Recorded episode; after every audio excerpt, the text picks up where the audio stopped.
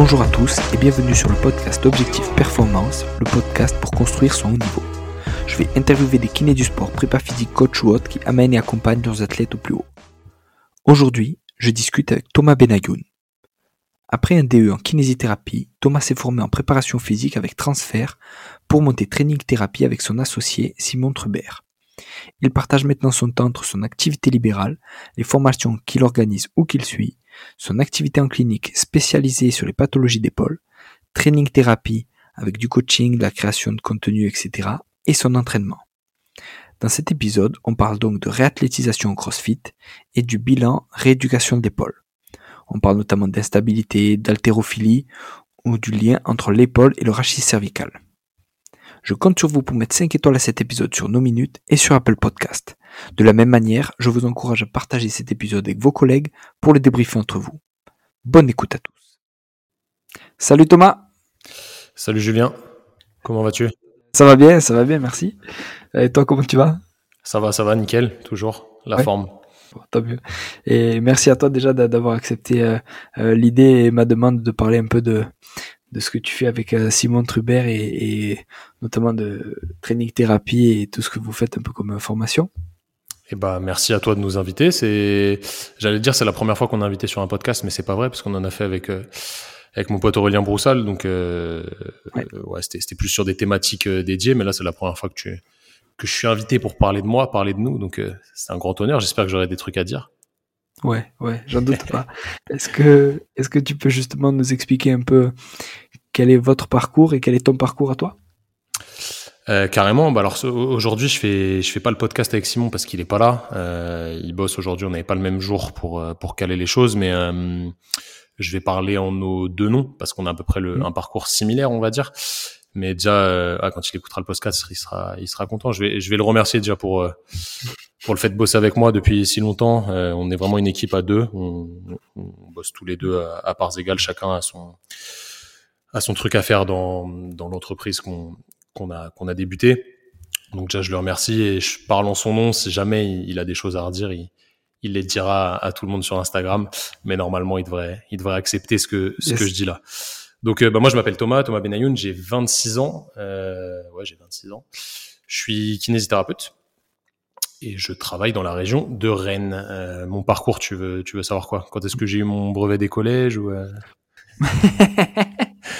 Déjà, est-ce que tu l'as eu Et après Ouais, j'ai eu mon brevet. Ouais, j'ai eu mon brevet. Non, mais ouais. Non, euh, moi, je viens de. Je vois un peu le délire. J'ai, écouté tes, tes, anciens podcasts. Donc, en gros, moi, je viens de Paris. Je suis, un, je suis un petit banlieusard qui a fait euh, qui a fait ses études de kiné à Rennes. Je suis venu à l'école de Rennes parce que c'était une école qui me paraissait cool. Il y avait mm. un, un, un, gros délire sur sur le BP à l'époque et euh, mm. ça me paraissait archi intéressant parce que cette école est, est reflétait un petit peu ça. Donc je suis rentré à l'école en 2013, que je te dise pas de bêtises. Ouais, 2013 par prépa euh, classique comme on faisait avant. C'est plus le cas maintenant. Mm. Maintenant c'est STAPS et médecine. Donc 2013, Simon, pareil comme moi, on, on, vient de Paris tous les deux, on se connaissait pas avant, mais euh, mm. on vient de Paris tous les deux, on est on est venu en Bretagne. Euh, du coup, j'ai eu mon DE en 2016 parce qu'à l'époque c'était encore en trois ans. Mm. Après, on est parti directement juste après le DE faire euh, le COCKS avec la SFMKS, euh, donc un, un, diplôme de kiné du sport. Ouais. On a enchaîné direct dès la rentrée ouais. septembre, on a on est parti là-dessus je te dis peut-être des bêtises, c'était peut-être en janvier, mais euh, dans mes souvenirs, ça allait très très vite. Donc euh, très bonne formation, très terrain. C'était, euh, on était vraiment assez satisfait. et puis on a commencé à bosser en libéral directement. moi en assistana à, à, Rennes, et puis lui il est reparti à Paris bosser. Et j'ai bossé un an en assistana et hum, il y avait des trous dans mes dans mes connaissances, beaucoup de trous. Euh, le premier gros trou, c'était l'épaule, parce qu'à l'école, on avait fait zéro cours sur l'épaule. Si je te dis zéro, c'est vraiment zéro. On avait vu la natte de l'épaule, mais euh, ça suffit pas pour traiter quelqu'un. On avait fait vraiment zéro cours de rééducation. On avait eu un cours avec un chirurgien sur les sutures de coiffe. On n'avait pas eu de cours euh, de rééduc, donc c'était assez terrible quand j'ai pris mon premier patient euh, qui avait une épaule douloureuse. Et du coup, j'ai commencé moi à me former euh, sur l'épaule j'ai fait des formations que j'ai pas trop aimé parce que c'était trop trop des méthodes pour moi, des concepts, des trucs comme ça, ça me plaisait pas du tout. Et au final, j'ai fait, euh, je vais pas te dire l'ensemble des formations d'épaule qui existent parce que c'est pas vrai, mais je pense que j'en ai fait au moins 80-90%. on calculait hier avec Simon là en quatre ans, on a arrêté de compter euh, il y a un an ou deux là, on a dépensé 40 000 euros de formation. On faisait des formations quasi tous les week-ends, franchement quasi tous les week-ends. On essayait de mm. trouver des réponses à nos questions et au bout d'un moment, on s'est rendu compte que les formations c'était bien, c'était très très intéressant, mm. euh, ça donnait plein de réponses, mais il y avait aussi beaucoup de réponses qui étaient sur le terrain, tu vois. Et mm. le, le, problème du courant un peu de l'EBP, c'est qu'on on, l'interprétait mal au départ quand on est sorti de l'école parce qu'on était trop dans le dans l'évidence des, des, sciences, tu vois, vraiment sur sur les études. On se disait ouais, il faut que ce soit prouvé, machin, etc. Mais au final, le, le rapport avec la clinique et la pratique, il est quand même super important, et le rapport avec le mm. patient aussi. C'est assez important de lier les trois, et c'est vraiment ça le centre de l'EBP. Ce qu'il y a des gens qui ont peut-être un peu du mal à comprendre aujourd'hui, c'est qu'il faut vraiment pratiquer ce qu'on apprend Mm. pour voir si ça fonctionne ou pas euh, sur nos patients, sur nous, sur les gens qui nous entourent, sur tel type de patients.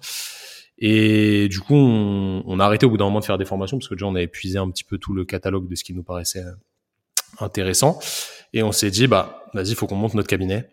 Faut qu'on monte notre cabinet tous les deux. Du coup, Simon, il est revenu à Rennes. On a monté un cabinet il y a trois ans, quatre ans, je sais plus trop. On était tous les deux au début on n'avait pas de patient. Moi, j'avais genre un patient euh, toutes les après-midi.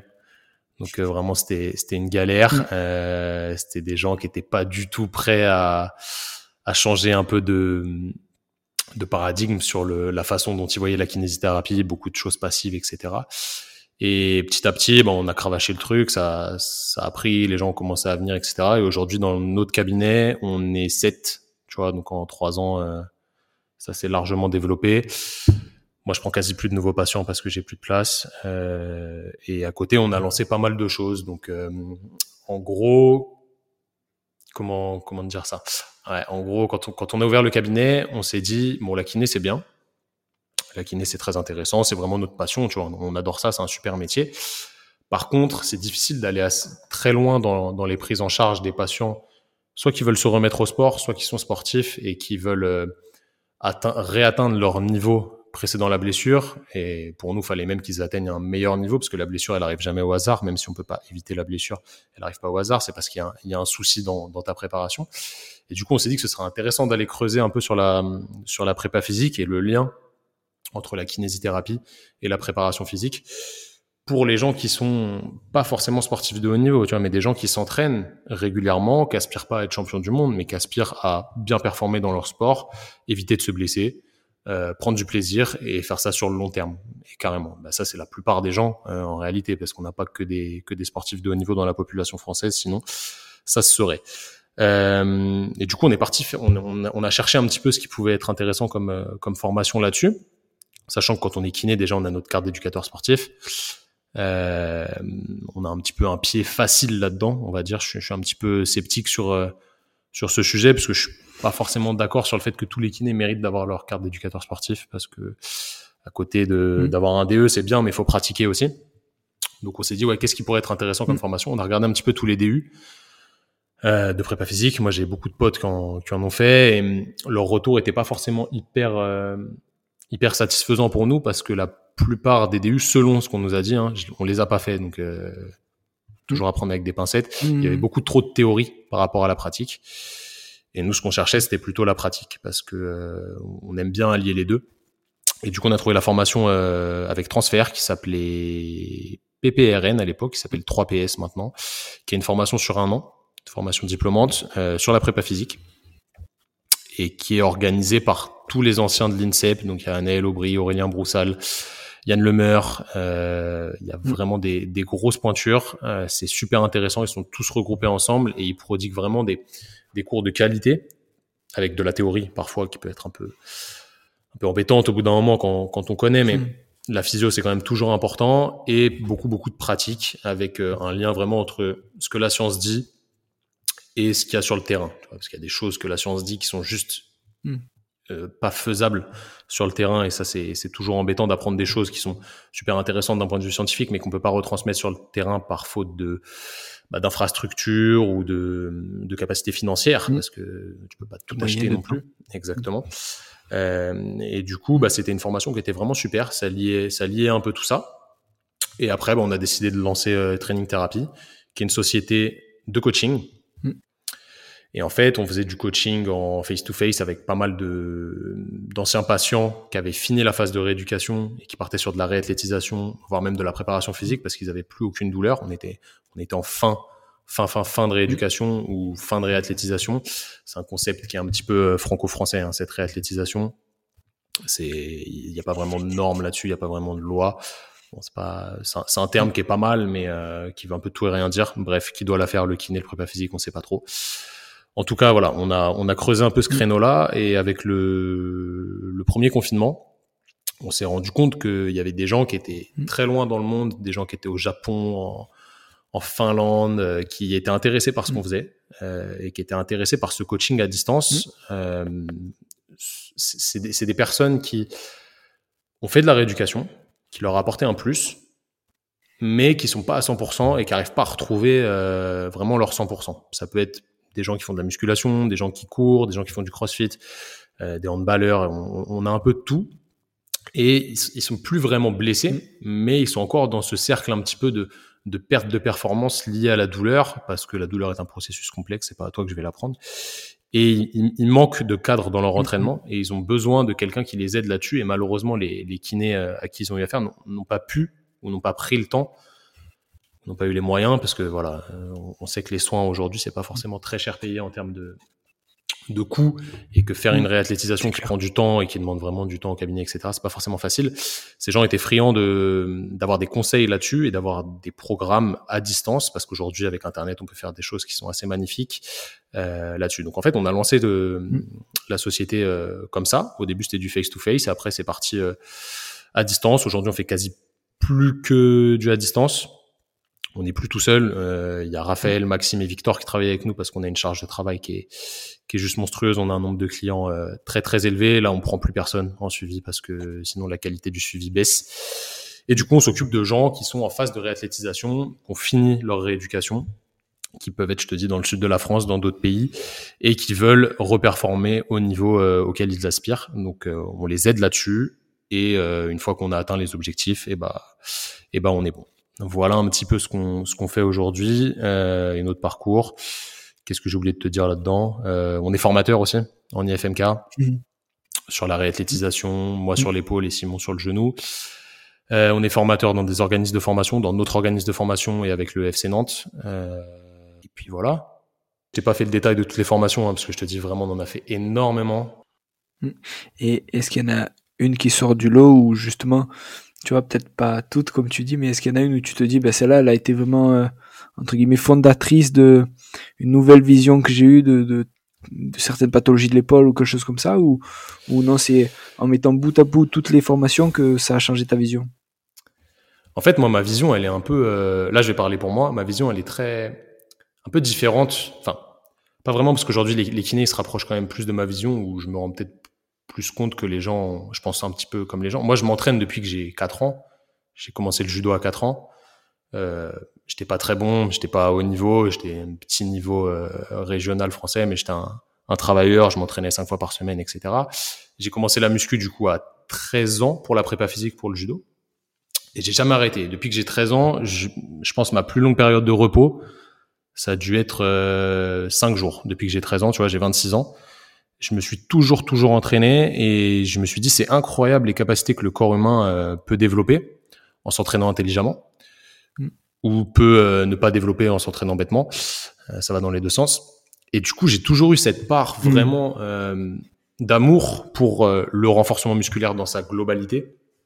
Prise de force, hypertrophie, mm. amélioration de la vitesse, amélioration de la puissance, etc. Vraiment toutes les qualités physiques. Et hum, ça a toujours été une clé vraiment dans, mes prises en charge. Donc je me suis dit, c'est clair que les patients qui viennent nous voir, ils ont des déficits de force qui peuvent être dus à la douleur, des amyotrophies qui peuvent être dus à un arrêt sportif ou à un arrêt même de l'activité et des, fonctions de la vie de tous les jours.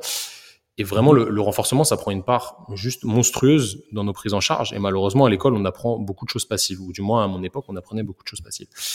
Donc j'ai essayé de chercher des formations qui, qui répondaient à, à, ça, parce que moi, dans, dans ma tête, c'était c'était ça qu'il fallait faire. Tu vois, j'étais j'étais persuadé de mon truc, mmh, mais j'avais peut-être du mal à le transférer aux, aux, gens qui étaient blessés, parce qu'en vrai, je me suis jamais blessé quand j'étais petit. Euh, je me suis jamais blessé avant d'être kiné, tu vois, pour pour tout te dire. Enfin, mmh. si je me suis fait, fait mmh. des entorses, mais comme tu disais avec ma samba, une entorse c'est c'est normal. C'est on s'en fout, c'est pas très grave. donc à l'époque, j'allais, à l'époque, j'allais pas chez le kiné. Il va apprécier donc à l'époque, j'allais pas chez le kiné, donc je, savais pas ce que c'était la blessure, tu vois, j'avais pas le, j'avais pas cette sensibilisation. Quand j'ai eu mon diplôme, j'avais, j'avais mm. juste fait des stages. C'était, et puis c'était des stages à l'hôpital, donc c'était avec des, des choses importantes, mm. des mm. AVC, des problèmes cardio, des, des trucs assez balèzes, et j'avais pas ce, cette fibre euh, de comment faire faire du renforcement et faire progresser les gens physiquement sur des douleurs. Donc euh, j'ai cherché des formations dans ce sens-là. Une des toutes premières que j'ai fait, ça paraît être hyper bateau de dire ça aujourd'hui, mais bon, ça remonte quand même. Mm. C'était l'épaule au top avec mon ami Fred, Frédéric Srour, mm. qui est devenu un pote depuis. Je, je, passe le bonjour, qui était une formation qui était très tournée mm. vers l'actif. Euh, très intéressante. C'est pour ça qu'aujourd'hui ça fait un tabac ces formations parce que c'est applicable au cabinet. Ça répondait pas à toutes mes questions, parce que c'est pas possible en deux jours déjà de balayer mm. toutes les questions, mais c'était déjà une première approche. Après, je suis allé me former avec Anne Cools, euh, qui est mm. juste monstrueuse sur l'épaule. Jérémy Lewis aussi très très bien. Euh, mm. Lynn Watson. En gros, je te cite que des que des étrangers, mais euh, leur, leur, approche était vraiment très intéressante. Et il y a un truc qui a changé, enfin qui a changé ma pratique, qui a encore appuyé ma pratique, mais qui l'a rendu plus précise, c'est Functional Range Conditioning avec André Ospina. Euh, FRC, je sais pas si tu connais. Hmm. C'est assez à la mode sur les réseaux sociaux parce que euh, c'est américain, donc c'est très bien tourné. Enfin, c'est américain. Non, lui, il est canadien, mais euh, hmm. c'est américanisé, donc c'est très bien hmm. tourné. C'est c'est très abordable. Euh, ça fonctionne vraiment quand tu mets en place ce qui t'apprend. Ça, ça, ça, fonctionne vraiment, mais c'est surtout un mode de pensée.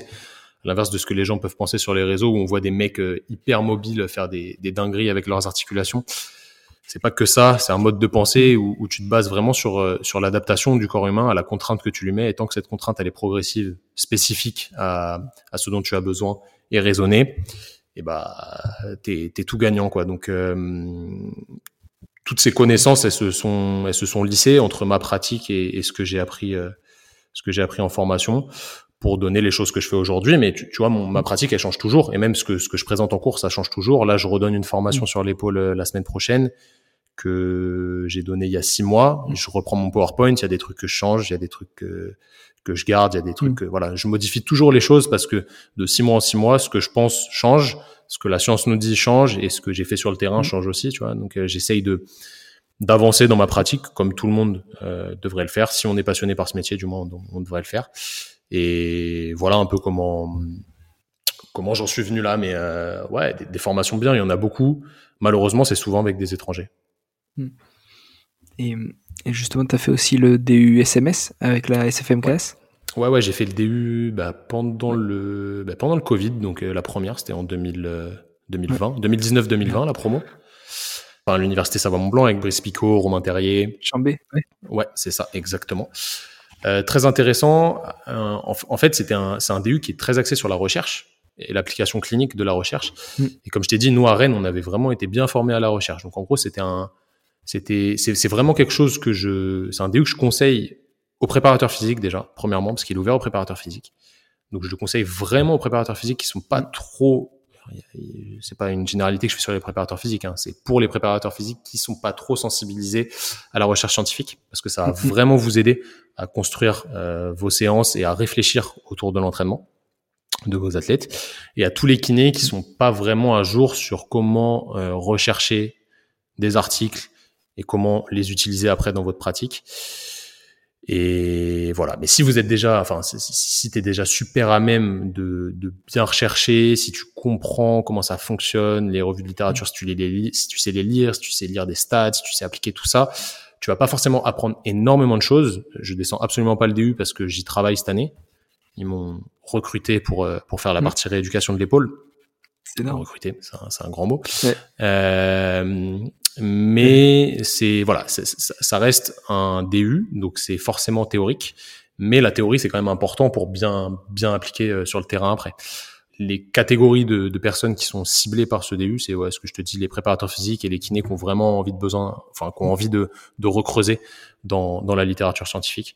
Et puis c'est pas, ça demande une charge de travail assez importante parce que tu as un mémoire assez assez solide à faire, qui est mmh. normalement une euh, une étude contrôlé. Enfin, c'est un, pas un ECR, mais tu dois faire quand même quelque chose avec des, Mm. des sujets, etc. Donc, c'est, c'est pas juste une revue de littérature.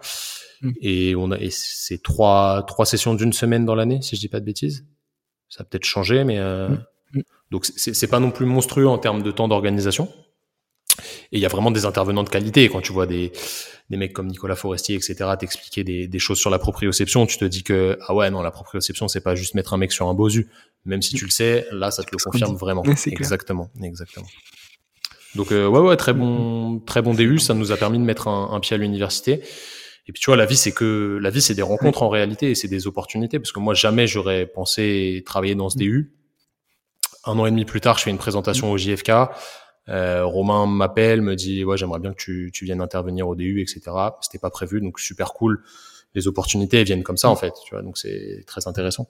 Moi c'est quelque chose que j'adore en fait. J'adore j'adore transmettre des connaissances, euh, si, si mauvaises ou si bonnes soient-elles. Hein. Euh, J'essaie de transmettre ce qui est bon quand même à soit des étudiants kinés, soit des kinés diplômés. Et il n'y a pas de quand je suis en cours, tu vois, il y a vraiment une relation d'égal à égal avec les gens que j'ai en face de moi.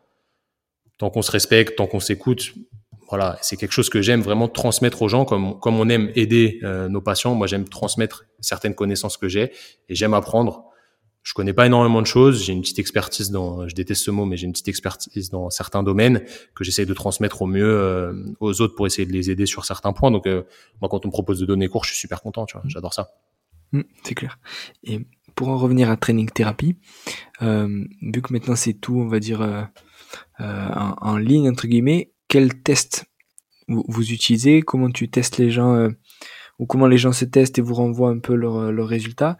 Et après, comment vous planifiez, on va dire, leur réathlé Est-ce que c'est en fonction de leurs objectifs à eux? Est-ce que euh, vous avez un genre de euh, d'arbre décisionnel où tu dis ben, telle pathologie on les prend pour euh, tant de semaines et telle pathologie pour tant de semaines? Ou comment vous organisez là-dessus? Alors, premièrement, on fait une visio avec les gens parce qu'il faut qu'on les voit bouger. Donc, on fait Ouais. une visio. Généralement, ça dure une petite demi-heure. Tu vois, comme un bilan de kiné. Il n'y a rien de, Ouais. rien de fou. Les seules choses qu'on peut pas faire, c'est évaluer euh, vraiment la mobilité passive. C'est Mm. c'est- juste pas possible parce qu'on n'est pas avec eux. Donc, ça, ça c'est un point qui est Mm. négatif. Mais on a quand même énormément d'infos avec ce qui nous donne déjà leur anamnèse. J'ai mal depuis tant de temps, je me suis fait mal comme ça. Euh, la douleur, je la cote à tant sur ce mouvement, tant sur ce mouvement, etc. On prend plein de, de critères. Les mouvements qui posent problème, on essaye de leur demander de se filmer. Enfin, c'est même pas on essaye, ils se filment dessus et ils nous envoient les vidéos dans plusieurs plans. Mm. On essaye d'analyser ce qui pose problème. Aujourd'hui, on a beaucoup de crossfitters parce que on fait du crossfit et que euh, les choses sont venues comme ça. Tu vois, on n'a pas ciblé euh, directement les crossfitters, mais on en a eu de plus en plus. Les retours ont été très bons. Du coup, ils nous ramènent d'autres gens, etc. Bon, Aujourd'hui, on a de Mm. plus en plus de crossfitters. Les pathologies se ressemblent, on va dire, mais chacun euh, reste unique. Donc, c'est très Mm. important de prendre chacun dans sa globalité. Donc, on n'a pas des trucs tout faits avec forcément des algorithmes décisionnels, mais on a des Mm. idées. D'accord? Une fois qu'on a regardé la personne bouger, qu'on a évalué ce qui posait problème comme mouvement, comme euh, à partir de quand euh, dans l'entraînement ils étaient gênés au bout de 45 minutes, direct au départ. Il y a plein plein de choses à prendre en, en compte. Et bah, on voit avec eux ce qu'ils veulent déjà. La plupart du temps, c'est reperformer sans avoir mal. Ça, c'est tout le monde la même chose. 9 fois sur 10, ouais. Voilà. Éviter de surblesser. Mm. Devenir plus mobile. Mm. Parce que les gens nous contactent souvent pour ça. Il y a pas mal de Mm. gens d'ailleurs qui viennent juste pour de la mobilité et qui n'ont pas forcément de, Mm. de douleur résiduelle ou autre. Et après, devenir bah, forcément meilleur euh, dans leur sport parce que ça, le fait de ne plus avoir mal et d'être euh, mieux préparé à- aux exigences et à la spécificité de leur activité fait que forcément ils performent mieux. En fonction de ça, il nous dit je peux euh, allouer trois séances par semaine à ça, Mhm. quatre séances d'une demi-heure, euh, cinq séances de 20 minutes, etc. Ça dépend. Si quelqu'un nous dit moi je peux faire cinq fois 10 minutes par jour, on va lui Mhm. dire bon pas c'est pas c'est pas ouf mais euh, on peut faire vraiment quelque chose de, de minimal mais c'est quand même pas ouf on préfère t'orienter vers euh, trois séances d'une heure dans la semaine etc Mhm. on adapte au mieux les choses avec le matériel qu'ils ont pendant le confinement personne n'avait rien donc on essayait de faire des choses euh, assez sommaires mais ça a quand même bien fonctionné la plupart de nos athlètes ils ont pas forcément perdu en perf pendant le confinement donc Mhm. ça c'était super cool et on, bah, j'ai pas de délai, hein, j'ai pas de délai. On évalue, en gros, on fait des, des visios toutes les deux trois semaines avec euh, ceux qui ont besoin vraiment d'être relancés fréquemment. Il y en a, Mm. ils sont très autonomes et on fait le point qu'une fois par mois. Tous les jours, ils nous font un rapport de leur séance quand même qu'on regarde, mais on n'est pas forcément obligé de s'appeler pour faire le point pendant une demi-heure, mais on Mm. fait régulièrement des points pour voir comment les choses ont évolué. On reprend les marqueurs du départ. Est-ce que c'est mieux Est-ce que c'est pas Mm. mieux On réadapte.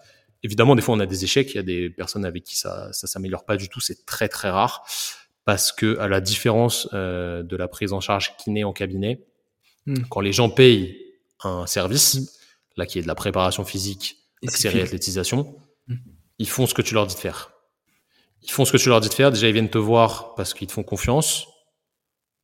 Ils te connaissent pas, tu vois. Ils nous connaissent juste via les réseaux, donc ils nous font confiance. Ils ont eu bonne, euh, enfin, ils ont eu un bon avis de nous euh, par euh, telle ou telle personne.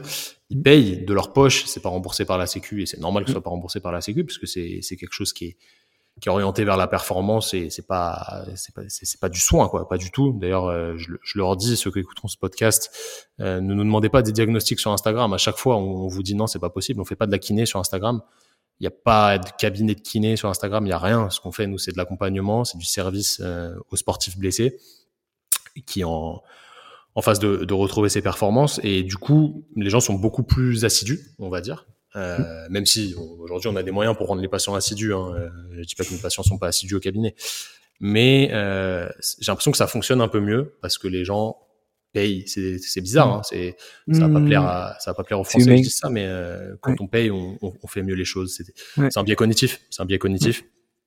Et ça se passe comme ça.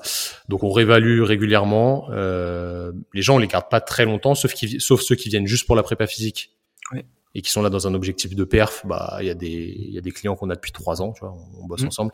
Sinon je sais pas, je vais te dire euh, entre trois et six mois. Voilà. En, en réalité ça, ça ça fonctionne comme ça.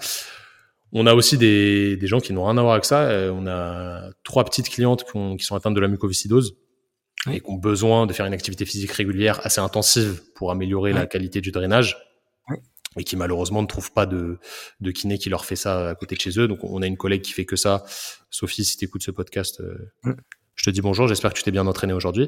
Euh, et qui, qui, qui nous envoie certains, certaines de ses patientes ou patients qui sont un peu en galère en, en termes d'entourage parce qu'ils habitent pas forcément dans des régions euh, où c'est facile d'avoir un accès aux soins de qualité sur des pathologies aussi aussi importantes que celle-là.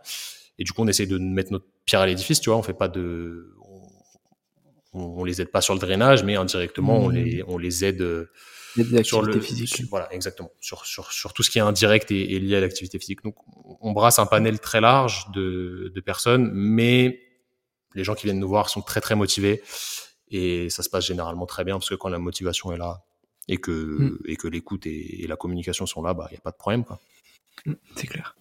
Et pour passer un peu sur, euh, sur l'épaule, Ouais. hum, donc t'en fais un rééduc, t'en fais un réathlé, Mm. et, et qu'est-ce que tu retrouves comme pathologies les plus euh, fréquentes au final et comment tu les soignes? Ah euh, bah c'est simple tu prends un, un électro et puis tu le poses sur le deltoïde euh, as oublié de mettre du chaud aussi. Ah, j'ai j'ai oublié, j'ai oublié. Non, euh, en réalité, moi, je, je, je, je parle que de moi, c'est, incroyable, je, suis- mal à l'aise. Euh, donc, je te disais, moi, moi je, tra- je travaille à mon cabinet, je travaille aussi dans une clinique privée, où je suis en libéral, mais c'est, c'est une clinique privée où je bosse en fait avec des chirurgiens, trois chirurgiens Mm. de l'épaule, qui sont pour moi les, les des références françaises, tu vois, c'est, vraiment des monstres. Philippe Collin, Laurent Bavrel, Mathieu Ferrand, les gars, ils sont, ils sont hyper forts. Je sais pas si tu connais Philippe Collin, mais c'est un mec qui publie énormément. Euh, et en gros, je fais des bilans avec eux de gens qui potentiellement vont se faire opérer, mais c'est pas forcément sûr. Du coup, ils aiment bien avoir un avis rééducatif Mm. et on oriente au mieux les choses parce que c'est des chirurgiens qui sont très très ouverts Mm. euh, à la rééducation. En gros, ils vont jamais opérer quelqu'un, sauf cas euh, exceptionnel, qui n'a pas fait de rééducation. Ou du moins qui n'a pas fait une rééducation bien conduite, parce qu'ils savent que avant d'aller euh, faire quelque chose d'invasif, il faut aller tester les traitements conservateurs qui fonctionnent la plupart du temps. Et sinon, on fait des bilans de, de, de, de patients opérés qu'on check à six semaines post-op, trois mois, six mois, un an parfois, euh, pour voir si la rééducation se passe bien. Parce que voilà, on a notre petite expertise, même si encore une fois j'aime pas ce mot, pour savoir si à peu près ils sont dans les délais, que ce soit des sutures de coiffe, des butées, des bancartes, des prothèses inversées, bref, toutes les opérations d'épaule, on, on check un peu là-dessus. Donc ça, ça va être mon activité à la clinique en termes de bilan avec les chirurgiens. À la clinique aussi, j'ai une petite activité de rééducation avec des patients qui sont plutôt sportifs. Et là, bah, les pathologies que je vais retrouver, Ça va être des syndromes douloureux d'origine sous-acromio. Donc, je te mets les bursites dedans, les tendinopathies, voilà. beaucoup d'instabilité beaucoup beaucoup d'instabilité. Je pense que c'est très très sous-diagnostiqué tous les types d'instabilité, assez euh, assez complexe à diagnostiquer, mais euh, quand, quand on a la main dedans, normalement, on doit savoir faire. Mm. À mon cabinet, j'ai tout syndrome douloureux d'origine sous-acromiale, instabilité, épaule raide, donc euh, capsulite si on veut faire une mm. digression. Euh, beaucoup de cervical, énormément de cervical. Je suis persuadé aujourd'hui que la moitié des patients que je reçois pour des mm. pour des douleurs d'épaule avec une ordonnance sur l'épaule, c'est des cervicales ou du moins c'est mixte. Il y a une grosse composante cervicale. Et des fois, pour dépanner mes collègues, euh, je prends deux, trois entorses de cheville, quoi, mais c'est très, très rare. D'accord. Et, et, justement, alors, pour ce lien entre euh, cervical et épaule, comment tu, tu bosses? Tu bosses sur ta ceinture scapulaire, tu bosses sur de la mobilité, sur du renfort, euh, du rachis cervical, du renfort d'épaule. Comment, comment tu orientes ton travail? Alors, déjà, moi, le plus important pour moi dans, dans la rééducation, c'est le bilan. Si ton bilan il est bien fait, ta rééducation, normalement, tu as des grandes lignes directrices. Après, tu adaptes à chaque patient. Mais tu as des grandes lignes directrices en fonction de ton bilan. Tu peux pas vraiment te tromper. Si tu réfléchis et que tu réévalues un petit peu à chaque séance tes marqueurs. Euh, au niveau du rachis cervical, moi, je suis un peu de l'école Mackenzie. Donc, j'utilise beaucoup Mackenzie parce que je trouve que c'est facilement abordable par les patients. Mais je fais pas que ça, évidemment. Euh, pas de digression. J'utilise Mackenzie pour mon bilan. Si ça répond favorablement, je vais donner des exercices faciles à faire au patient chez lui. Et en séance, on va faire des choses un peu plus ciblées sur les, les potentiels problèmes que j'ai retrouvés au bilan, les déficits. Mm. Donc on peut faire du renfort, on peut faire de la mobilité, on peut faire du contrôle moteur, on fait un peu de tout en réalité. Mais on va cibler plus ou moins telle ou telle chose en fonction du patient qu'on a, qu'on a face à nous. Et très souvent, je te disais, c'est mixte. Il y a une composante cervicale qui améliore rapidement les symptômes, mais il reste un petit mm. truc au niveau gléno-huméral, au niveau scapulaire. Mm. Et on va aller bosser euh, soit sur la glénomérale, soit sur la scapula, bien souvent, sur les deux. Et évidemment, comme tu l'as compris au début, euh, moi je fais beaucoup, beaucoup, beaucoup de renfort, donc de remise en charge intelligemment adapté au déficit de chaque patient. Donc ça, c'est ce que j'essaie d'enseigner en formation. Comment évaluer ce qui pose problème dans une épaule? C'est pas forcément difficile. Ça peut faire peur à beaucoup de beaucoup de kinés. Moi, la première question que je pose quand je donne cours, c'est qu'est-ce qui vous gêne aujourd'hui dans votre pratique? Et les gens ils me disent, bon, on sait qu'il faut faire des exos, mais on sait pas. En fait, on a l'impression de faire la même chose à tout le monde. Et la plupart du temps, ça fonctionne, on va pas se mentir. La plupart du temps, tu prends quelqu'un qui est très sédentaire, qui a pas d'activité sur son épaule et qui va tailler sa haie le week-end et qui se fait mal à l'épaule et qui après a mal à l'épaule pendant, pendant longtemps parce que le cerveau entretient la douleur. Si tu lui fais faire n'importe quoi comme exercice, potentiellement, il va aller peut-être un peu mieux.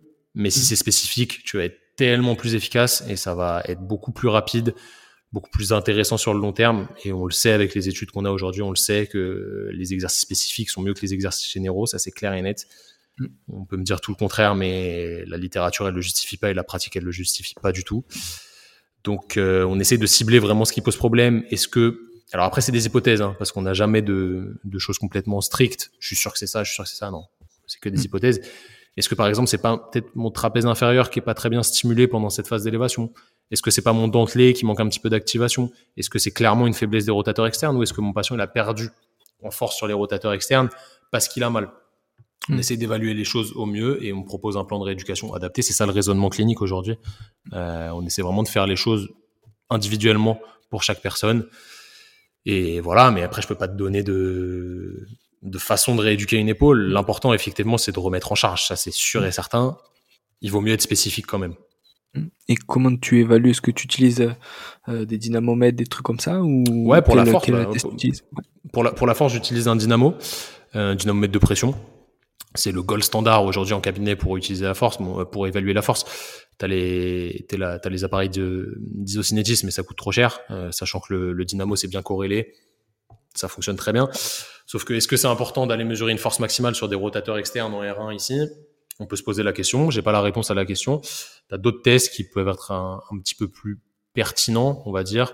C'est des tests qui sont fonctionnels. T'en as un qui s'appelle le euh, Shoulder Endurance Test Hmm. C'est un test où tu fais de la rotation externe avec un élastique en position R2 en suivant une cadence, etc. Hmm. Qui te donne plus une idée d'endurance de force, on va appeler ça comme ça, hein, euh, pour faire très grossier, sur les rotateurs externes dans la position R2, qui est peut-être plus fonctionnel, on va dire, euh, donc plus adapté à la fonction qu'on a de l'épaule euh, tous les jours, hmm. que un test de mesure de force maximale en, en, en rotation externe en R1. Mais on a plein d'outils à notre portée aujourd'hui si on les utilise à bon escient pour avoir, alors le, but c'est pas de faire un bilan euh, qui, qui fait la taille, euh, de, de, mon envergure. Quoi. Le but, c'est d'avoir un bilan qui nous sert en, en rééducation. Mm. Donc, utilisons des tests pour nous donner des pistes rééducatives. Une fois qu'on a bien utilisé ces tests et qu'ils nous ont servi pour réfléchir à notre éducation, et ben on se base dessus et puis on peut réévaluer vu que c'est des tests qui sont fiables si on les mm. réalise euh, de la même manière et ben on peut réévaluer fréquemment nos patients et avoir des marqueurs vraiment de progression qui sont assez intéressants pour nous et pour le patient parce qu'il se dit ah ouais j'ai quand même progressé sur ce test là et tout c'est cool donc la rééducation va dans le bon sens. Et aujourd'hui on peut pas se cacher derrière le fait qu'on n'ait pas de, de test ou autre il y en a plein il y a toujours des gens qui vont me dire ouais mais ça montre rien, c'est pas un test qui est valide parce que euh, ça diagnostique rien, etc. Mais on s'en fout en fait. Le test il te sert juste à guider ta rééducation pour que ton patient il aille mieux. C'est la mm. façon dont tu t'en sers toi qui est importante. Et est-ce que du coup tu fais, as un bilan d'épaule euh, standardisé et tu fais toujours la même chose et après c'est de cette même chose que découle ta rééducation on va dire spécifique et, euh, pour ton patient. Ou est-ce que dès ton anamnèse en fait tu tu euh, bah, tu dis ben non ce test là il sera pas pertinent celui-là je le rajoute etc je te dis oui pour les deux. Euh, mm. si j'ai quelqu'un qui vient qui me dit bah je suis tombé sur l'épaule la semaine dernière j'ai senti que ça a bougé à l'intérieur c'est un peu sorti. Mm clairement, je vais pas lui faire les tests d'une épaule raide, tu vois, je vais pas me mm. dire euh, ouais, ce mec il va faire une capsulite. Je suis quasi déjà sûr que c'est une instabilité. Donc euh, l'anamnèse oriente forcément mon bilan. Par contre, moi mon bilan, il est euh, j'utilise Cobus, l'application Cobus, je suis pas de part dans Cobus, je fais pas de pub pour Cobus. J'en ai utilisé d'autres avant, je trouve que c'est la c'est la mieux. Euh, j'ai mon bilan Cobus que j'ai fait moi, que j'ai créé moi mm. avec tous les tests dont je peux me servir, tous les tests fonctionnels, tous les scores fonctionnels, tous les sous-diagnostics, les sous-classifications, etc. J'ai tout rentré moi-même. Et en fait, ça me permet de ne rien oublier parce que je suis, on est tous humains, on n'est pas des robots. Si j'ai un bilan à 8 heures du mat et un bilan à 20 heures le soir en rééducation, potentiellement, à 20 heures, je vais zapper des trucs. Donc, si c'est écrit sous mes yeux, je vais pas le zapper. Peut-être qu'il y a un test que je vais pas faire parce que je sais que c'est pas pertinent. Mmh. Dans, enfin, pour moi, c'est pas pertinent à ce moment-là avec tel patient dans tel contexte. Mais la plupart du temps, euh, enfin tout le temps d'ailleurs, j'ai mon bilan en face de moi et je suis la trame. D'abord, je vais faire mon anamnèse. Ensuite, je vais faire ma cartographie de la douleur. Ensuite, je vais faire mes scores fonctionnels. Ensuite, je vais regarder ma mobilité passive-active. Ensuite, je vais aller évaluer la force. Ensuite, je vais faire des tests orthopédiques peut-être parce qu'ils vont me donner quelques informations. Si j'ai pas ce que je veux, je vais aller chercher des tests fonctionnels. Si j'ai pas ce que je veux, je vais me creuser la tête du point de vue cervical. Il y a plein de choses à faire, mais c'est à peu près listé euh, toujours de la même façon. Tu vois, il y a quelque chose que j'aime bien faire, c'est que mon bilan, je le, quand j'ai des stagiaires, je leur montre. Au hmm. début, ils se disent, oh putain, c'est impossible, je vais jamais réussir à le faire, il y a trop de trucs, etc. Je leur dis, mais t'inquiète, regarde, on en fait 4-5 ensemble, on en fait 4-5 ensemble. Et après, je leur dis, maintenant, je pense que tu es prêt. Le prochain patient qui vient pour une épaule, hmm. un nouveau, je le prends tout seul, je fais mon bilan d'une demi-heure, je sors de la pièce, tu viens, tu fais ton bilan d'une demi-heure et on compare les bilans. Hmm. Et généralement, on trouve à peu près la même chose parce que euh, la façon dont le bilan est, est codifié au point de vue de la littérature actuelle et au point de vue de ma pratique, parce que je l'ai adapté à ma pratique, mais il est quand même basé sur ce que nous dit la littérature sur euh, tous les tests et sur la bilan, le bilan qu'on peut faire d'une épaule, et ben on trouve à peu près la même chose. Et on, après, notre, nos axes de rééducation, ça va être à peu près les mêmes du coup. Et si les stagiaires de K3 et K4 arrivent à le faire, bah, normalement un kiné peut le faire. Mmh, et je reviens aussi sur ce que tu disais sur les, les, les instabilités d'épaule, et, tu le retrouves dans quel sport? Que des sports de lancer? Ah non, dans plein de sports dans plein de sports. Dans plein plein de sports. Aujourd'hui, on pense qu'à l'instabilité glénomérale antérieure. On dit que c'est 90-95% des instabilités. Je suis pas forcément d'accord. Il y a des instabilités multidirectionnelles, donc la tête humérale qui glisse trop vers le bas, vers l'arrière. Il y a des instabilités postérieures aussi qui existent, qui sont sous-diagnostiquées parce que les tests pour les diagnostiquer ne sont archi pas valides. Euh, mais dans en corrélant l'anamnèse, les tests, la façon dont le patient bouge, et plein de petites données, on peut très facilement orienter nos diagnostics vers tel ou tel type d'instabilité. Et après, tu as les instabilités un petit peu micro-instabilités mm. qui sont plutôt un déficit de capacité de, de centration de la tête humérale sur la glaine, d'accord? Parce, parce, que la coiffe est faible, pour qui, pourquoi, on n'en sait rien, qui peuvent rentrer dans le, le stade des instabilités, qui, qui, peuvent irriter un petit peu l'épaule. Et du coup, il y en a vraiment énormément. Il y en a beaucoup, beaucoup, beaucoup. Je pourrais pas te donner de, de données parce que c'est l'évaluation n'est pas forcément super valide, tu vois, euh, ce que je te dis. Mais euh, ouais, franchement, j'en ai pas mal. Il y a beaucoup de sportifs qui sont sujets à ça mm. parce que leurs muscles qui sont vraiment moteurs au niveau de l'épaule sont souvent très forts. Ils, développent des raideurs par euh, par faiblesse indirecte sur certains muscles, etc.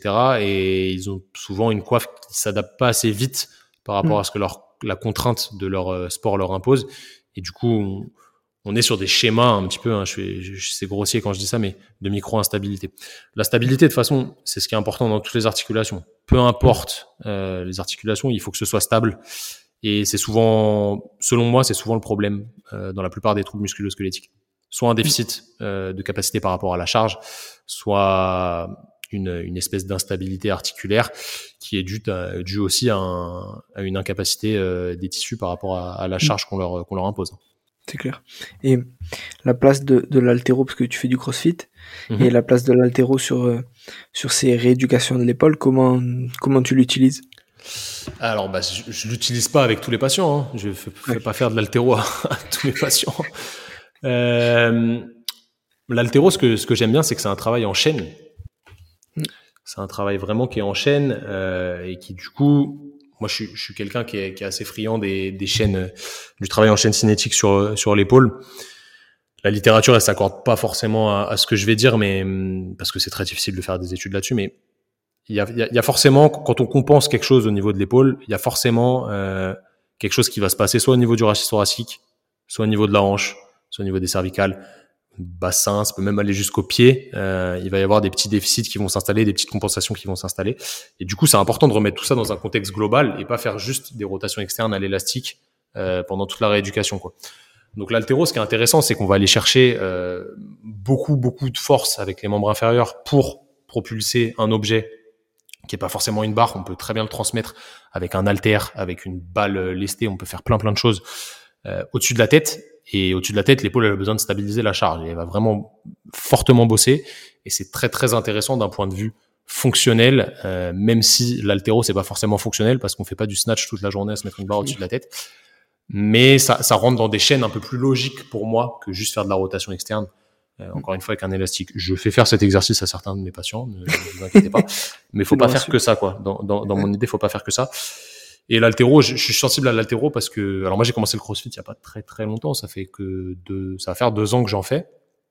Et je connais depuis depuis depuis que j'ai commencé la muscu, pour te dire depuis que j'ai 14 ans. C'est quelque chose que je trouvais assez incroyable quand j'étais petit euh, quand c'est sorti et je me suis toujours dit vas-y faut que tu testes le CrossFit mais une fois que tu seras prêt préparé à le faire parce que vu que je suis un peu bête moi je viens des sports de combat hein, je suis un peu je suis un peu un idiot quand je fais un truc j'y vais à fond et je savais que ça allait me rendre un peu un peu addict et mmh. vu qu'il faut être très complet partout forcément tu, tu, tu, tu travailles beaucoup, tu t'entraînes beaucoup et si tu récupères pas très bien et que tu pas forcément les, les charges d'entraînement et que tu bosses un petit peu avec ton ego, on est tous pareils, tu prends le risque de te blesser comme dans n'importe quel sport. Et l'altéro est une partie du crossfit qui m'a plu. Donc pour ceux qui connaissent pas le crossfit, c'est un mélange entre de l'haltérophilie, de la gymnastique, du cardio et de l'entraînement fonctionnel. Donc en, en gros, c'est un, vous prenez tout ça, vous mélangez tout ça et puis ça, le crossfit sort. C'est quelque chose qui est très complet, euh, les très très bons athlètes en CrossFit, ils sont très très très très forts physiquement et vont vous faire des squats à, à, plus de 200 kilos. Et si vous allez courir 10 bornes avec eux, ils vont vous le faire en, en 40-45 minutes. Donc euh, c'est c'est vraiment des gens très complets avec des masses musculaires assez monstrueuses qui défient un petit peu les, les lois de la physiologie, on va dire, euh, parce qu'à l'époque on pensait que c'était pas possible d'être hypertrophié et d'être bon au niveau cardio, mais ces mecs-là euh, nous font taire. Donc euh, voilà, je vais pas faire du, je vais pas faire de l'altéro à tous mes patients, loin de là. Mais c'est quelque chose que j'ai besoin de développer sur moi déjà d'une pour être crédible avec les crossfitters euh, dont je m'occupe. Et parce que c'est quelque chose que, que j'adore aussi je suis pas très très bon mais c'est quelque chose que j'aime beaucoup. Donc euh, voilà Top. et je, je réfléchis en, en, discutant avec toi mais j'ai fait un épisode aussi où on, on, revient un peu sur les mêmes thématiques avec Emeric Vervard qui s'appelle M ton kiné sur Instagram c'est okay, l'épisode 21 Mmh. Voilà, et c'est l'épisode 21 et pareil, euh, vous avez un peu les mêmes les mêmes passions entre le CrossFit et l'épaule et je pense que vous aurez des choses à à, à vous dire. Ah, c'est possible, euh, c'est possible. Ouais, ouais. Et justement toi par rapport à ces différentes pratiques entre le sport que tu fais, entre la clinique, entre le cabinet et entre training thérapie, est-ce que tu as un emploi du temps qui est fixe la semaine, ben, tel jour tu fais ça, tel jour tu fais ça, ou est-ce que tu mixes et tu fais un peu au, au feeling dès que tu as du temps? Alors moi je suis quelqu'un, les, les, gens vont penser que je suis fou, mais euh, en vrai, sans te mentir, tu vois, ma, ma, ma femme est à me taper derrière la tête, mais euh, moi je fais que de travailler et de m'entraîner. C'est c'est toute ma vie. J'exagère, hein, j'exagère un tout petit peu. Elle, elle dira que j'exagère pas, mais euh, je te, je te donne une semaine type, même si ça varie forcément. Le lundi matin, euh, je me lève tôt, je travaille sur Training Therapy, donc ça peut être soit de la création de contenu pour Instagram, ce que les gens négligent beaucoup parce qu'ils pensent que tout se fait tout seul, mais sachez qu'on passe un temps monstrueux à faire du contenu. Si on veut publier régulièrement et que l'algorithme Instagram nous nous mette en avant parce que c'est notre business, hein, c'est comme ça. Euh, il faut publier du contenu de qualité, donc on essaye de le faire au mieux. C'est pas facile de publier tous les jours euh, des choses de qualité parce qu'au bout d'un moment forcément tu tournes en rond. Donc ça peut être soit de la création de contenu, soit du suivi de mes coachings. Souvent c'est ça le lundi matin. Soit je remets à jour mes cours donc en gros, ça, je vais faire ça pendant 4 heures. Après le midi, mm. je vais m'entraîner. Je vais m'entraîner 45 minutes, une heure. Mm. Ensuite, je vais à la clinique lundi après-midi. Le soir, je rentre, je me réentraîne une deuxième fois. Entraînement mm. différent de, de, celui du midi. Mardi matin, je suis à la clinique. Mardi après-midi, je suis à mon cabinet. Mercredi, je suis chez moi. Je fais que training thérapie, donc euh, création de contenu, pareil, formation, euh, coaching, puis mm. j'ai pas mal de choses à gérer avec euh, avec ce business là euh, autre. Euh, je vais m'entraîner évidemment une ou deux fois par jour, ça va dépendre. Le jeudi, le jeudi matin, je suis à la clinique avec les chirurgiens. L'après-midi, training thérapie chez moi. Vendredi, toute la journée, je suis au cabinet. C'est mon seul jour complet au cabinet. Donc, tu vois, mon cabinet, en fait, j'y suis qu'une journée et demie dans la semaine. et ça va, ça va diminuer parce que j'ai de moins en moins de temps, mais malheureusement, c'est comme ça. Je veux toujours garder un pied à faire de la rééducation parce que je me vois pas donner cours et pas, et, et pas rééduquer à côté. Pour moi, c'est impossible. Parce que tu les vois, les mecs qui viennent en formation et qui sont que des théoriciens. Les gars, ça fait 20 ans qu'ils n'ont pas pratiqué, ils t'expliquent des trucs, ça a aucun sens. Tu vois, faut être vraiment mm. sur le terrain pour savoir de quoi tu parles. Donc, je serais obligé de travailler euh, à mon cabinet, ça c'est sûr et mm. certain, parce que c'est quelque chose que j'aime en plus. Et le samedi et le dimanche, training thérapie à bloc. Euh, donc, en gros, bah, je m'arrête pas trop, c'est comme ça. Et si je te prends, je vais te prendre, euh, je vais te prendre les deux semaines là qui n'ont pas du tout été comme ça. Euh, semaine dernière, j'ai donné cours lundi, mardi euh, à la Beaujoire à Nantes. Mercredi, jeudi, vendredi, j'étais à bosser sur Training Therapy, à créer une autre formation là. Mm. Samedi, dimanche, j'étais à l'INSEP à Paris euh, suivre une formation sur l'altéro. Mm. Euh, ce week-end, non, cette semaine, cette semaine, je suis à la clinique et je bosse de chez, je bosse de chez moi sur Training Therapy. Ce week-end, je vais, à, je vais, je donne cours dans mon cabinet sur une formation sur l'entraînement. Et la semaine prochaine, je suis à Lille pour de, j'interviens dans une formation de, de réhabilitation respiratoire sur la partie renforcement musculaire. Donc, tu vois, en vrai, ça se ressemble pas forcément parce que je fais beaucoup de choses différentes. Mais mm. la plupart du temps, quand c'est la période off, on va dire, c'est comme ça que ça se, ça se découpe. Donc, en gros, un tiers, un tiers, un tiers, même, même s'il y a de plus en plus de travail sur training thérapie, ça prend une plus grosse part euh, dans notre travail. Et Simon, c'est à peu près la même chose que moi, sauf que Simon, il bosse pas à la clinique. Euh, mais il, il, fait à peu près moitié-moitié training thérapie cabinet. Et euh, voilà. D'accord. Ouais. Ouais, c'est énormément de taf. Ouais, après on aime ça, hein, c'est un choix. Hein. C'est nous qui avons lancé le truc, donc euh, personne nous l'oblige. Mm. Je me, en fait, je me voyais pas faire euh, la semaine kiné, 8h, 19h. T'es là, t'es dans le rush toute la journée, t'as une demi-heure pour manger, t'es patient, t'arrives le soir, t'es fatigué, ouais, non, j'ai la flemme de m'entraîner, etc. Et le week-end, ah, je me repose de ma semaine. Ça, en vrai, c'est une routine de travail qui m'est juste insupportable. Je comprends qu'il y ait beaucoup de gens qui fassent ça, je, je peux très bien le comprendre. Pour moi, c'est juste pas possible. Moi, je veux, si possible, si j'ai envie là dans un mois de partir euh, à Clermont-Ferrand, m'entraîner pendant une semaine avec euh, avec des potes et faire que ça, et le soir gérer mes coachings à distance ou gérer mes formations à distance pendant deux trois heures, et eh ben je le fais. Tu vois, il y a rien qui m'en empêche aujourd'hui. Faut juste que je pose mes dates avant, mais il y a rien qui m'en empêche. Et ça, ça me dérangeait vraiment d'avoir cette attache. Euh, enfermé au cabinet, devoir prendre cinq semaines de, non, pas, ça, ça, me faisait pas du tout kiffer. J'adore mon métier, mais malheureusement, c'est un métier qui est très taxant euh, mentalement. C'est pas très dur. Je dis pas qu'on est à l'usine, hein. loin de là. Je vous encourage d'ailleurs à faire kiné, c'est un très beau métier. Mais euh, comme j'écoutais ton podcast tout à l'heure avec Massamba, il l'a dit, c'est un, un, métier qui, qui, vraiment mentalement quand même prend une charge importante parce que tu écoutes les gens toute la journée. Du moins, du moins si tu te soucies de tes patients. Euh, et du coup, ça prend quand même une charge mentalement importante. Et même si t'as pas fait de trucs de dingue dans ta journée au niveau physique, t'arrives le soir, t'es un peu fatigué, quoi. Et, et souvent même, suivant les patients que t'as vus dans la journée, tu continues d'y penser. Mais ouais, carrément. T'as pas vraiment de pause, en fait. Tu, tu coupes jamais, tu vois, quand tu. ça. En plus, le pire quand t'es kiné, c'est que souvent t'es entouré de kinés. Tu vois, tes potes sont kinés, euh, ou ostéo, ou prep physique, des trucs comme ça. Et au final, quand t'es avec eux, tu parles que de ça. Mm. Et du coup, ça, ça n'arrête jamais ça n'arrête jamais. C'est un peu dommage, mais c'est c'est quand même un super métier. Ne, ne crachons pas sur notre beau métier de masseur kinésithérapeute. c'est clair. tu l'as très bien dit. Et est-ce que tu as des mentors et des gens euh, qui t'inspirent encore? Euh, Ouais, moi je suis quelqu'un qui aime beaucoup l'humain. Mm. Donc, je suis inspiré par tout le monde. Je vais te dire, je suis inspiré par mes patients, je suis inspiré par ce que tu fais sur tes podcasts. Merci. Si, si, je devais te dire euh, des grands noms, euh... ah, je vais, je vais t'en faire une. Moi, je suis inspiré par, euh, par Booba. Tu connais le rappeur Booba? Moi, j'adore Booba. Je suis un grand... Exactement. je suis un grand fan de Booba parce que c'est un mec qui a su se réinventer, tu vois. Euh, moi j'écoute Booba depuis que je suis petit. Aujourd'hui c'est encore très actuel. Les jeunes, euh, je, je, dis pas que je suis vieux, hein, mais les petits écoutent ça à fond et, tout encore. Et le mec il touche tout le monde. Il est trop fort, tu vois. Ça fait longtemps qu'il est là, super mm. niveau. Il aide plein de gens qui au final se, se retournent un peu contre lui, etc. L'histoire de clash, moi, mm. ça j'aime bien. Euh, du coup c'est quelqu'un qui m'inspire dans le dans la carrière. Ouais. Parce que c'est un mec qui raconte pas non plus sa vie sur les sur les réseaux sociaux. Tu sais pas trop ce qu'il fait. Tu vois vite fait ses enfants de temps en temps, des trucs comme ça, mais son business, il est carré, tout le monde le connaît. Il y a, y a, personne aujourd'hui en France qui connaît pas Booba. Même les gens en maison de retraite, peut-être qu'ils le connaissent parce qu'ils l'ont vu à la télé quand il s'est bagarré, etc. C'est quelqu'un qui est très fort médiatiquement parlant, sans, sans en faire des tonnes, tu vois. Donc c'est mm. quelqu'un que, que je trouve vraiment très fort dans dans le business, même si ça a rien à voir avec la kinésithérapie. Et c'est quelqu'un qui a l'air sympa en vrai. Je pense que c'est un mec qui est sympa, tu vois. Donc ça j'aime bien. Sinon, si, si, je reviens sur la kiné, ça va, ça va être plus facile de mentor en kiné, j'en ai pas vraiment parce que j'ai pas, il y a pas quelqu'un qui, qui m'a appris à faire la kinésithérapie plus que quelqu'un d'autre. Il y a des mecs que j'aime beaucoup, j'aime beaucoup leur travail. Euh, j'aime beaucoup le travail de Fred Kos sur mm. euh, sur les réseaux. tu peux l'inviter d'ailleurs, ce serait très intéressant. C'est prévu et, et bah, parfait. Il, il, intervient sur pas mal de podcasts en ce moment et, j'attends que ça se calme un peu pour lui et, et trouver mm. le temps de le contacter, mais c'est prévu. Ouais. C'est vraiment un mec que, bah, tu vois, son, son, son, podcast avec Sean là, de Upside Strength était très intéressant. C'est un, mec qui, qui, qui, moi, me touche dans sa façon de faire. Euh, parce que bon déjà il est judoka comme moi donc euh, je, mm. je, comprends beaucoup de choses qu'il veut dire il s'entraîne et ça se voit que c'est un mec qui s'entraîne parce qu'il est costaud euh, déjà pour moi ça c'est quelque chose c'est gage de qualité il parle de choses qu'il connaît euh, il arrive à faire de la vulgarisation sur Instagram sans être trop vulgarisé et il est très fort là-dessus euh, même si du coup ça restreint un petit peu le public qui touche mais c'est normal euh, s'il écoute le podcast, je, je, passe le bonjour. C'est un mec que je pense est super sympa en vrai. Je l'ai jamais croisé, mais à mon avis très sympathique. Euh, donc lui, j'aime beaucoup ce qu'il fait.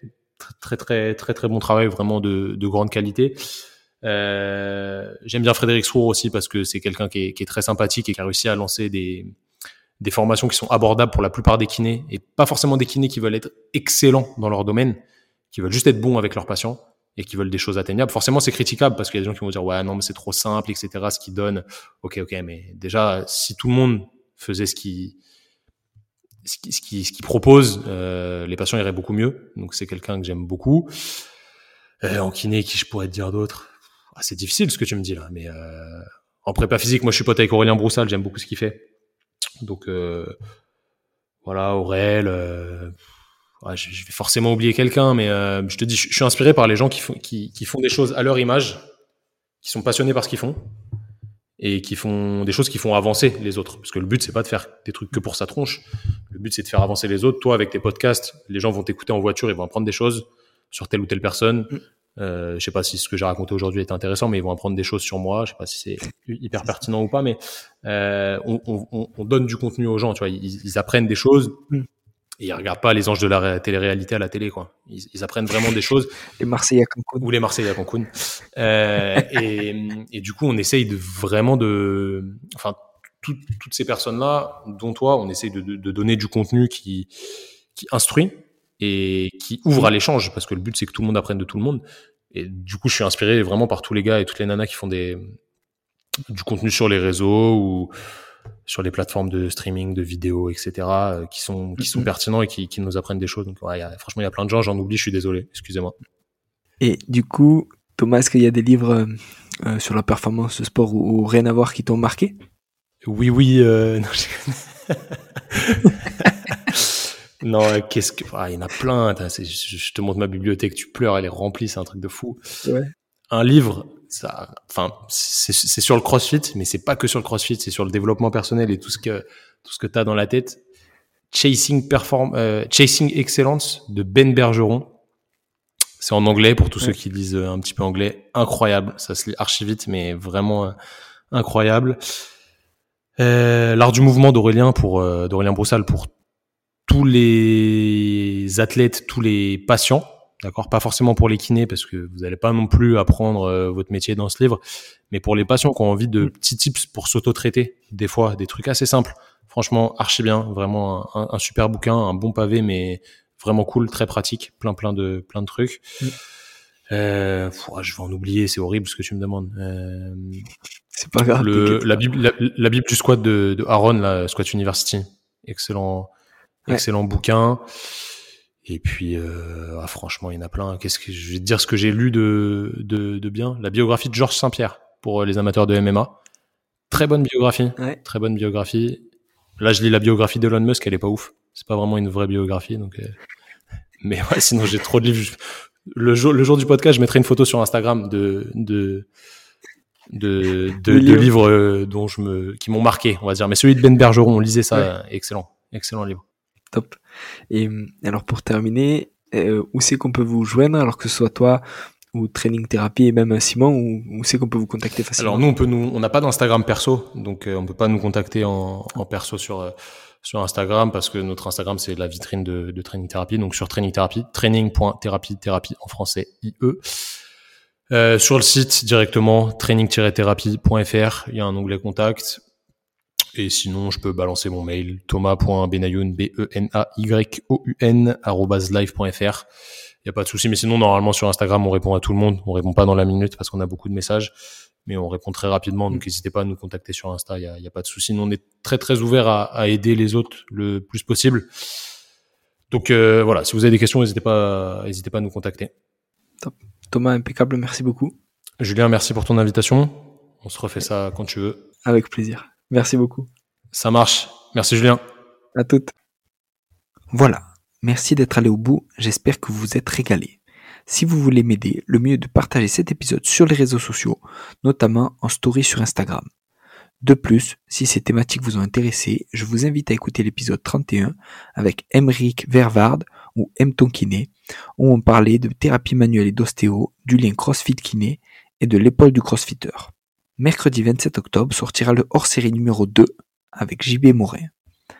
On parle de l'intérêt des réseaux sociaux et JB nous donnera quelques tips de bonne pratique. À suivre.